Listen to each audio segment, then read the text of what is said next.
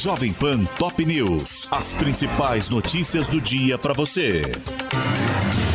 Olá, aqui é Paulo Edson Fiore e estas são as principais notícias de hoje.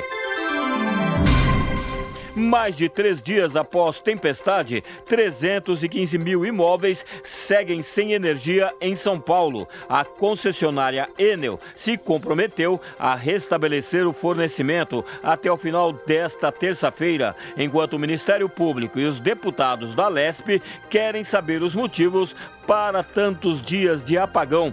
O prefeito de São Paulo disse que acionará a justiça caso a energia não seja totalmente restabelecida hoje. Ricardo Nunes fez a ameaça após reunião com o governador Tarcísio de Freitas e o diretor da ANEEL, Sandoval de Araújo Feitosa, além de representantes da Enel, para discutir o problema que atinge principalmente a capital. Reforma tributária será votada hoje na Comissão de Constituição e Justiça do Senado. A expectativa do presidente da Casa, Rodrigo Pacheco, é que o texto seja aprovado e siga para o plenário até a quinta-feira, devendo retornar à Câmara para a nova apreciação diante de alterações promovidas pelos senadores.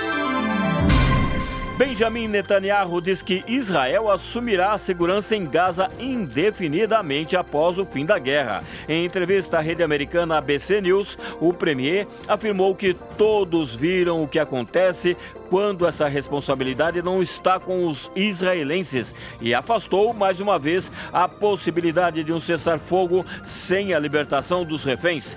A guerra completou um mês com mais de 11.400 mortos e o cenário de destruição em Gaza. Do total, 10 mil morreram no enclave palestino e 1.400 em Israel, no ataque deflagrado pelos extremistas do Hamas que deu início ao conflito no dia 7 de outubro. Bancada do Agro vê teor ideológico e quer anulação de três questões do Enem.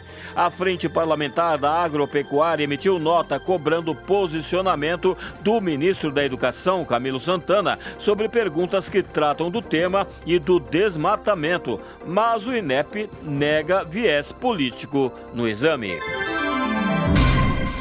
Arthur Lira defende subir o sarrafo de quem pode acionar o Supremo por meio de ações diretas de inconstitucionalidade. Em evento em São Paulo, o presidente da Câmara afirmou haver erro na formulação que permite a um parlamentar de partido pequeno modificar a vontade da maioria entrando com uma ADI na corte.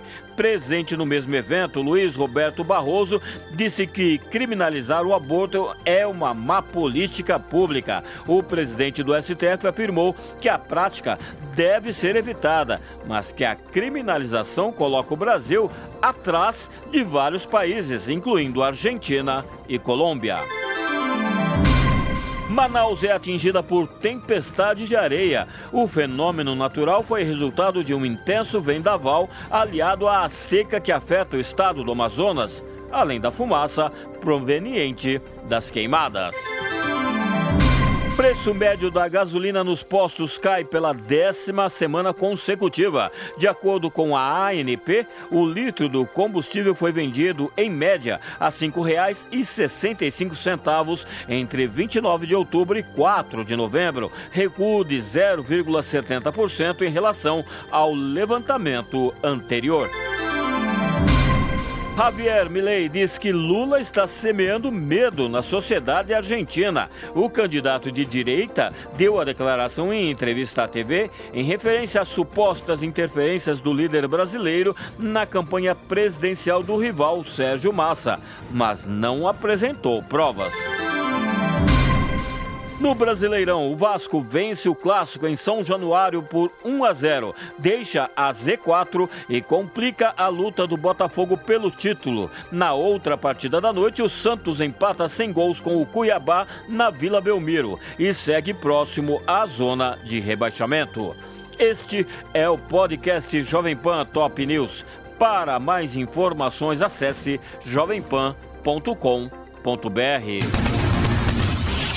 Jovem Pan Top News. As principais notícias do dia para você.